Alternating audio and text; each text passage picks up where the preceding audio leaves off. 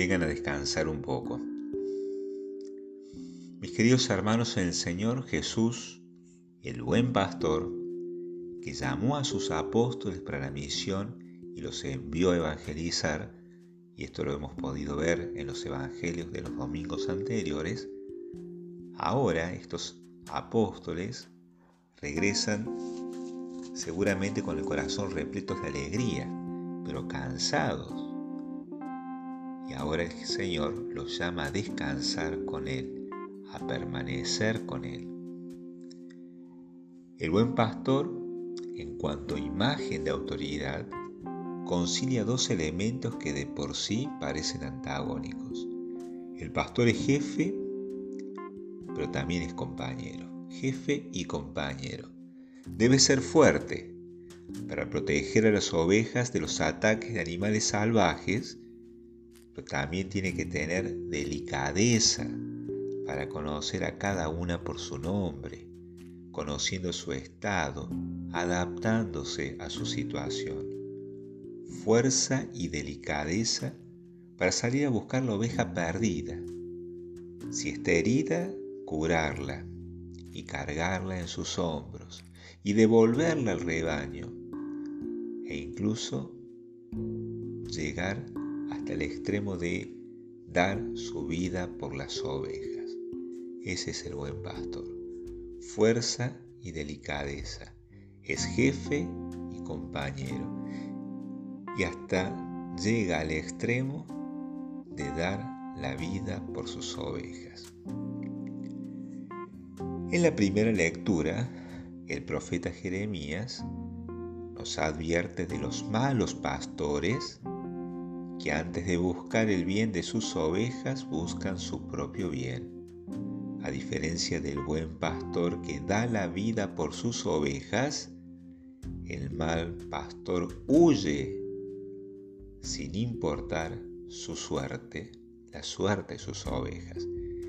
¿Y en qué consiste esta huida del pastor y que Cristo va a condenar? Consiste en su silencio, en su cobarde silencio. Calla cuando las ovejas son oprimidas. Cuando calla, huye. No está cumpliendo su función de pastor, no está protegiendo a las ovejas. Calla cuando teme imponerse a los poderosos de turno, es decir, cuando se acomoda a los poderosos de turno. Huye también siempre que desprecie la oración por su grey. La antífona que nosotros respondemos en el responsorio breve, cuando se celebra un pastor, dice así, este es el que ama a sus hermanos, el que ora mucho por su pueblo. El pastor, para ser buen pastor, tiene que orar mucho por su pueblo, tiene que rezar mucho por su pueblo. Esta experiencia de, que Jeremías transmite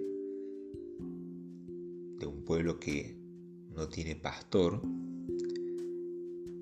despierta, por así decir, el corazón de Dios, que no se deja ganar en generosidad y asume él mismo la tarea de pastorear a su pueblo, conduciéndolo, como dice el salmista, hacia verdes praderas con manantiales de agua tranquila que repara las fuerzas. Pensemos que este salmo, el Salmo 23, evoca una escena ambientada en una tierra en gran parte desértica y en ese escenario está la experiencia del pastor que sabe dónde encontrar esos oasis de vida para que su rebaño descanse y renueve sus fuerzas. Un ambiente desértico que puede asustar a cualquier oveja, pero las ovejas escuchan al pastor, confían en el pastor y se dejan conducir. Se dejan conducir para esos oasis, para que puedan descansar las ovejas y renovar sus fuerzas. En el Evangelio que hemos proclamado, Jesús el buen pastor invita a descansar a los apóstoles y los hace subir a una barca. Allí descansan y renuevan las fuerzas para continuar su acción misionera, para ser pastores según el corazón de Cristo. Es importante que también nosotros, en medio de las preocupaciones cotidianas que tanto nos dispersan, podamos disponer de tiempos para encontrarnos con el Señor. Ya sea nuestra oración personal que podemos hacer en nuestros altares domésticos o cuando vamos a la iglesia y rezar allí, tener esa habitualidad de poder visitar las iglesias, cuando uno hace un trámite cerca de una iglesia, poder entrar, no estar allí.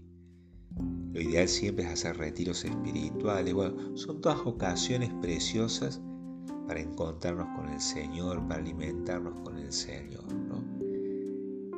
Cuando logramos hacer esto, podemos decir con el Salmo, tú preparas una mesa ante mí, me unges con el óleo sagrado y mi copa rebosa.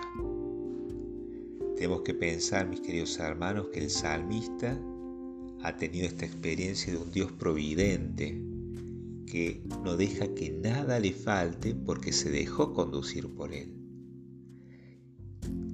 Decía el salmista, tú preparas una mesa ante mí, me unges con el óleo sagrado y mi copa rebosa. Alimento, vino y aceite son los dones que dan la vida y la alegría, porque va más, más allá de lo que es estrictamente necesario y expresa la gratuidad y la abundancia del amor de Dios. Es tan importante que podamos tener estos momentos de recogimiento interior para encontrarnos con Dios, para encontrarnos que el Señor nos prepara una mesa, que nos alimenta, que nos da su sangre, nos da su cuerpo, nos unge, nos reconforta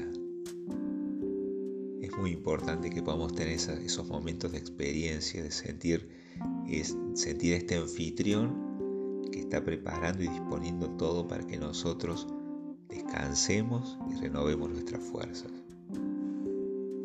En tiempos de Jesús, el pastor no gozaba de buena reputación. Eran considerados ladrones y para la mentalidad farisaica de la época había que segregarlos de la comunidad como los publicanos o las prostitutas. Sin embargo, ellos desde su marginalidad fueron testigos del nacimiento del Hijo de Dios. Porque el Señor revela sus designios a los mansos y humildes de corazón. Jesús nace a las afueras de la ciudad y los testigos son estos marginales que estaban fuera de la ciudad. La ciudad no los quería, por eso estaban fuera de la ciudad. Ellos en su humildad y en su mansedumbre reconocen y conocen a Jesucristo recién nacido. Jesús quiere rescatar la imagen protectora del pastor que con su callado camina junto a su rebaño, golpeando el piso para que sus ovejas sientan su presencia. Por más que no lo vean, escuchan sus pasos y reconocen su voz. La ternura de Dios toca y convierte. Muchas veces el pastor se ve obligado a golpear en la cabeza a la oveja con su callado para llamar la atención y para que no se pierda. Por eso hay un salmo que dice que el, Señor hiere, pero venda la herida. Esto es una obra de la ternura de Dios. Vengan a descansar un poco. Jesús es consciente que sus apóstoles tendrán que seguir su misión de pastores y para continuar es necesario descansar, alimentarse, escuchar las enseñanzas de Jesús, porque sabemos que en privado Jesús les explicaba todo. Qué profundos habrán sido esos diálogos, qué maravilloso habrá sido ese descansar en el Señor. El apóstol Juan, el discípulo amado, tiene esta experiencia de descansar en Jesús, en el pecho de Jesús, de su Maestro. ¿Cómo lo llenaba esto? ¿Cómo llenaba de alegría esta contemplación que hacía Juan el Evangelista? Bueno, el salmista tiene esta experiencia y lo expresa de esta manera. Tu bondad y tu gracia me acompañan a lo largo de mi vida y habitaré en la casa del Señor por muy largo tiempo. Después de reparar las fuerzas en ese banquete que prepara su anfitrión, se pone nuevamente de camino en un sentido muy firme. Y ese sentido, esa meta, es la de habitar en la casa del Señor. Por eso San Agustín va a decir que nuestro corazón va a estar inquieto hasta que no descanse en Dios. Nosotros también debemos descansar en el Señor, alimentarnos en Él, porque tenemos que seguir peregrinando hasta su casa, hasta el cielo. Venga a descansar un poco. Estas palabras también el Señor nos las dirige a nosotros. El Señor nos invita al recogimiento interior para escucharlo a Él, para reconocernos sus ovejas, que se sienten seguras porque con su callado camina con nosotros, llevándonos constantemente al rebaño, es decir, a la iglesia, porque en ella nos dejó todos los bienes que necesitamos para salvarnos. En ella el Señor llama a otros pastores que participen de su misión de conducir a las ovejas por caminos seguros, pastores según su corazón, y el Señor nos pide que recemos para que envíe más pastores a su rebaño. Queridos hermanos en el Señor, pidamos al buen Dios aumente nuestra fe para dejarnos conducir por el Señor, particularmente en los caminos difíciles de nuestro tiempo, oscuros, caminos inciertos.